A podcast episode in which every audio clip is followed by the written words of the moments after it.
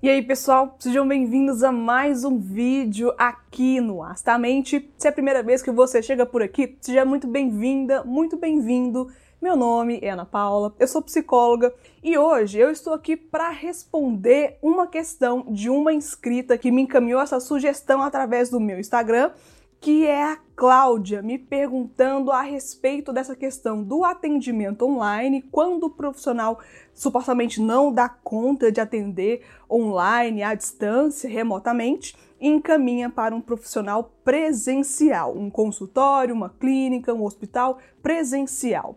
Será que isso é um problema? Será que isso indica que esse paciente está com alguma situação que não é muito agradável? O que será que significa quando um profissional que te atende remotamente te encaminha para um outro que seja atendimento presencial?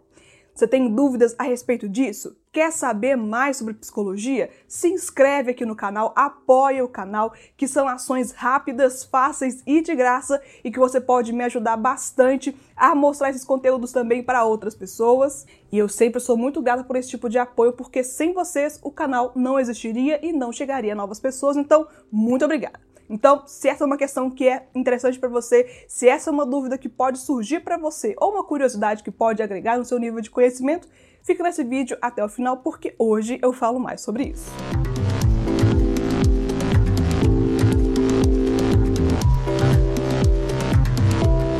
Então, lendo aqui a pergunta da Cláudia na íntegra, ela começa: Adoro os conteúdos dos vídeos acidamente. Muito obrigada, Cláudia, também por isso.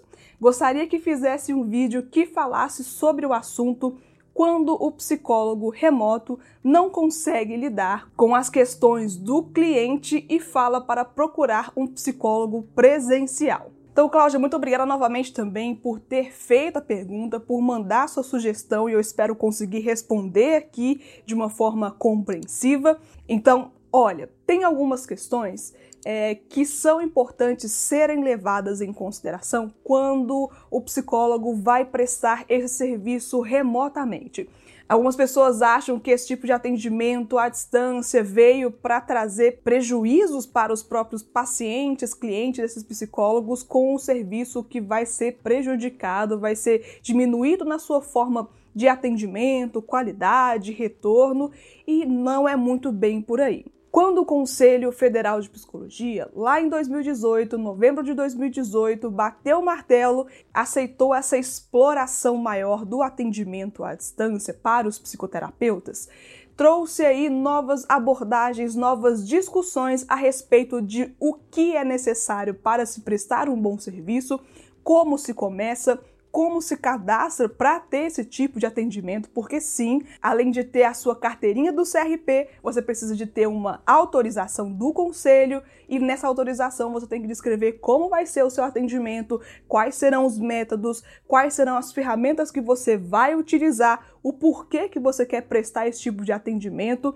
qual que é o público que você pretende atingir. E esse tipo de cadastro que ele não é curtinho, não é muito pequeno, você precisa de detalhar bastante coisa, demora um tempo também para ser analisado. E esses cuidados são extremamente necessários para ter novamente uma regulamentação, para ter esse nivelamento do que, que é possível, o que, que não é possível e trazer mais segurança também para o cliente, para o paciente desse profissional. Então é importante levantar aqui alguns pontos que o Conselho Federal de Psicologia normatiza para onde é possível, onde não é possível prestar esse tipo de atendimento, porque nós precisamos levar em consideração os pequenos detalhes que são de cada público, que são de cada pessoa que vai aparecer no consultório e é importante levar em consideração essas diferenciações. Então eu estou aqui no site do Conselho Federal de Psicologia. Eu vou deixar o link aqui embaixo se você quiser ler na íntegra, que é uma reportagem de maio de 2018 falando quais são as principais mudanças no atendimento psicológico online. Eu vou ler aqui os artigos de número 7, número 8 e número 9, que são especificamente aqueles que falam sobre esses tipos de limitação em que casos não é possível manter o atendimento à distância. Número 7.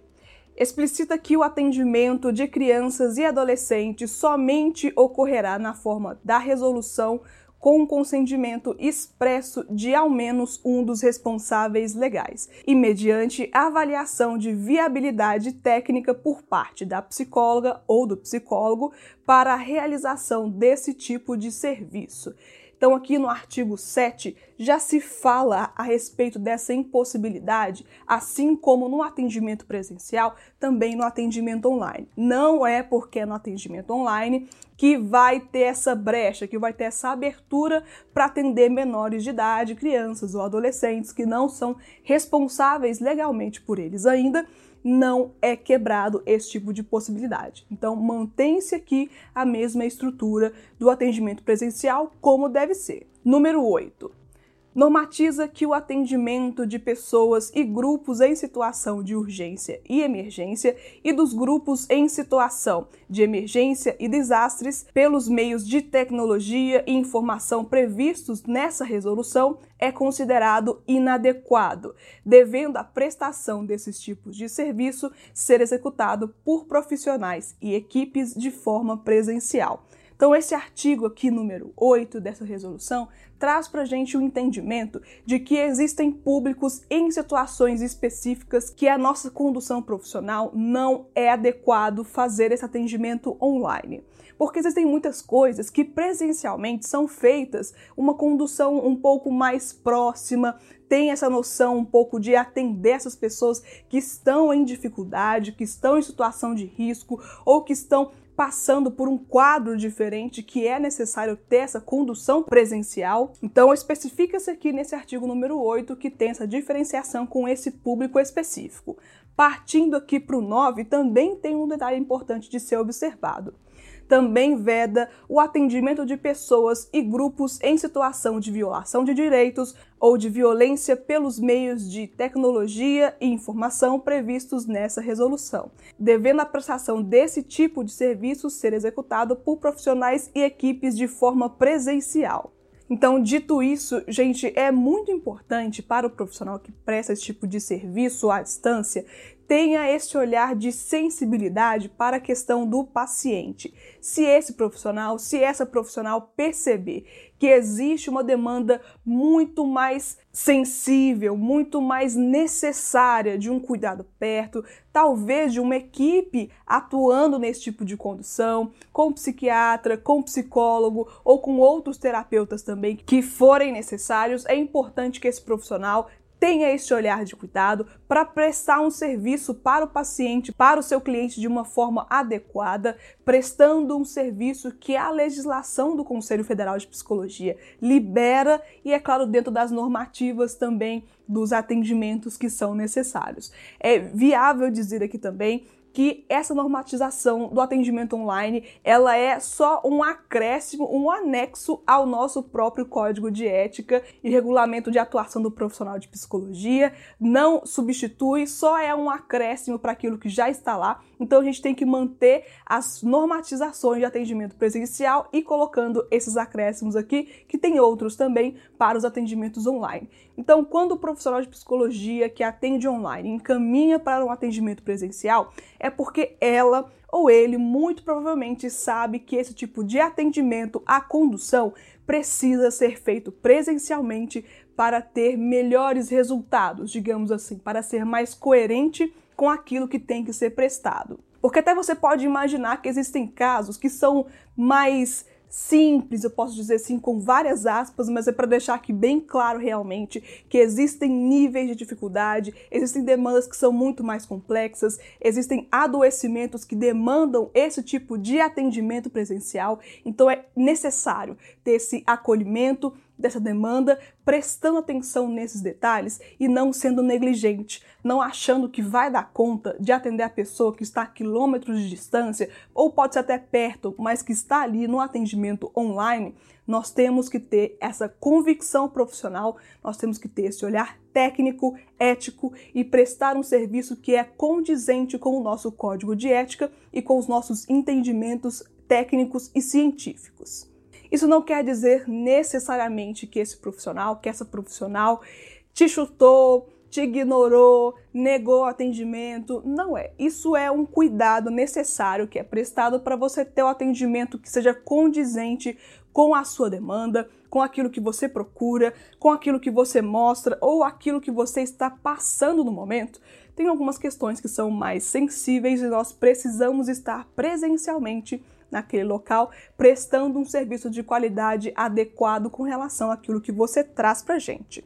Isso não quer dizer que o atendimento online seja muito diferente do presencial, mas isso quer dizer que sim, existe o entendimento de que esses dois atendimentos têm funções que nem sempre se encaixam na mesma questão igualitária e que tem que ser prestado o serviço adequadamente quando necessário.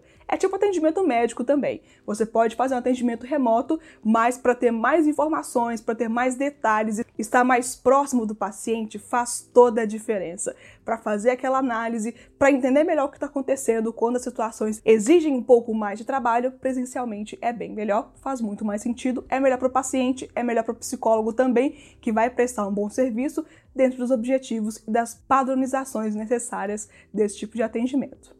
E se esse vídeo fez sentido para você, se inscreve aqui no canal, compartilhe esse vídeo para outras pessoas, porque eu sempre fico muito grata com o apoio que vocês me dão, com as mensagens de apoio, me seguindo no meu Instagram, me seguindo em outros lugares também, nos meus podcasts, indo no meu blog, visitando as minhas publicações que lá eu faço também. E eu agradeço muito, muito mesmo a você que ficou aqui até o final, assistiu, prestigiou esse conteúdo aqui até o final.